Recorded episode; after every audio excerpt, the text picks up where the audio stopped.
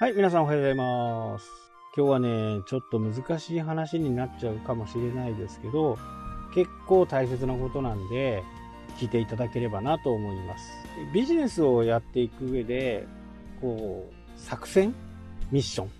こういうことをね、考える方はやっぱりいると思いますけど、まあ、作戦っていうよりはね、もう最近だとやっぱりこう戦略っていう風なね、ストラテジーっていう言い方をすると思うんですよ。で、戦略には、まあ、戦術っていうのがあるんですけど、まあ、どう戦うかっていうことですよね。まあ、鉄砲で戦うか、槍で戦うか、みたいな感じです。ただ、これを、まあ、計画立てれないっていう人は多分いないんですよね。ほぼほぼいない。でも、その立て方が正しいか正しくないかっていうのは、日々のね、生活してるところで、もう普段から使ってるんですよね。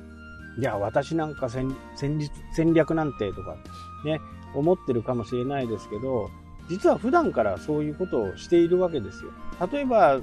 ね、わからないですけど、A スーパーよりね、B スーパーの方が安いという風な形になったら、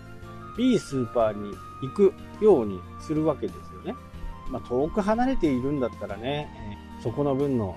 経費とか時間とかね、かけて、本当にそれが正しいのかっていう判断はありますけど、基本的に近ければね、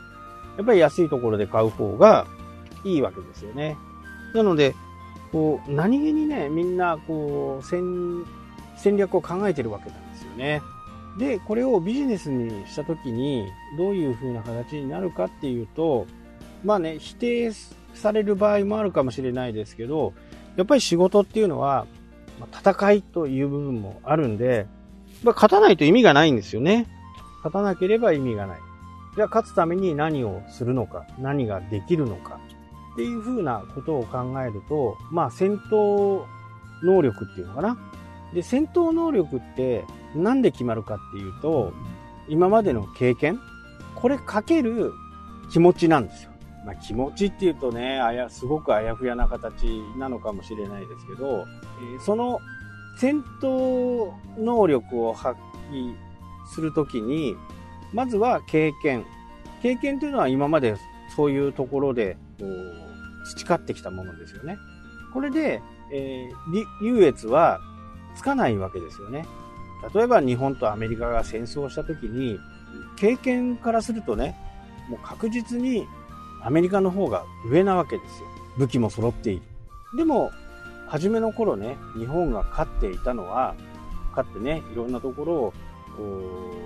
占領したりね、え、してきましたけども、まあ、戦争の、戦争がいいとはね、全く思いませんけど、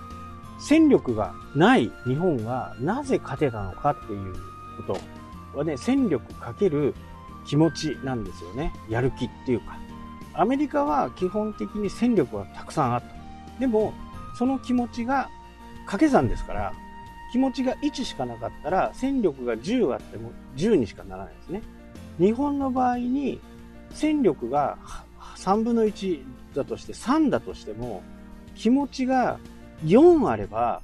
10を任すことができる。わかりますかね？言ってることで。戦力が3で、気持ちが4あれば、3、4、12ですから、10を、10を追い越すことができますよね。相手は10の 10×1 ですからね。10。これが、この戦略を立てるときに非常に関係してくる。経験とやる気。これを経験がやっぱりない人はね、やる気が高いから強くなれるんですよね。まあ、強くなれるっていうか売り上げが上がりやすい。で、さっきね、戦争の話をしましたけど、仮に戦力がアメリカがね、アメリカの戦力が10あって、もう兵士はね、0だったとしましょう。アメリカ結構よくあることなんですけど、10に0をかけたら0なんですよ。絶対負けるんですよ。だから兵士のモチベーションというのはいつも高く持っておかなきゃならないっていうのがね、まあ戦争の難しさでもあったわけですけど、日本の場合はね、日本を挙げてお国のためっていうことで、相手のやる気が4倍あったら、簡単に勝つことができる。たとえ戦力が3分の1でもね。なので、やる気をね、皆さんが持ってるとは思いますけど、そのやる気をもっと出すためにはどんなことができるのかなっていうことをちょっとこう考えていただきたいなとは思うんですね。まあ、考えたからってどうなるのっていうことなんですけど、そこには気持ちとね、えー、今までの経験が必要だから、その経験を上げるためにも、もう毎日いろんなところに、いろんなことをね、チャレンジしてみる。挑戦してみる。で、ダメだったらね、ゼロになるだけですから。で、決してね、ゼロにはならないんですよ。今までやってきたことが。何かの経験に必ず役に立つんで、少なくてもね、やっぱり3ヶ月はね、えー、やってみる。毎日決めたと思ったら3ヶ月やってみる。そうして結果が出るのがね、えー、4ヶ月後、5ヶ月後だと思うんで、ちょこっとしたことですよ。何でもいいです。何でもいい。このちょこっとした経験が次の自分の糧にもなっていくんでね、ここは非常にこう、強くね、コツコツやることっていうのをお勧めします。コツコツやった人にね、勝てることってなかなかないです。で、今ね、やっぱりちやほやされている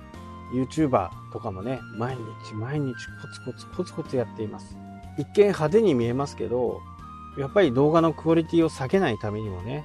実は裏でね、もがき苦しんでやってると思います。画面上には出てこないですけどね。で、新しいものを入れたり、早くね、撮影を終えるための、処理を早くするためのカメラを購入するとか、パソコンを入れるとか。まあ、それを彼らはネタにしてますからね。Mac で最新版で200万とか300万のね、コンピューターを買うと。うわ、すごいなって思うかもしれないですけど、それ以上に稼いでるし、その編集するときにもう、ちゃっちゃちゃっちゃやりたいわけですよ。そのためには、いいパソコンが必要だと。なので、循環してるんですよね。循環してる、自分のやってることが循環してる。初めの頃って全く循環してなかったはずです。で、あの、ガジェットで有名なね、瀬戸康史とか、カズチャンネルの数とかは、やっぱり初めはね、ずっとマイナスだったと思いますよ。でも今の地位があるのは、コツコツコツコツね、えー、誹謗中傷も受けながらね、やってきた。まあ、マインド的にもね、本当に強くないとなかなか難しいと思います。まあでもやってきたからにできることが他にも見えてきたっていうのがね、あるんではないかなっていうふうにね、思います。なんか今日はこんなちょっと締めっぽい話になっちゃいましたけど、今日はね、この辺で終わりたいと思います。それではまた。したっけ？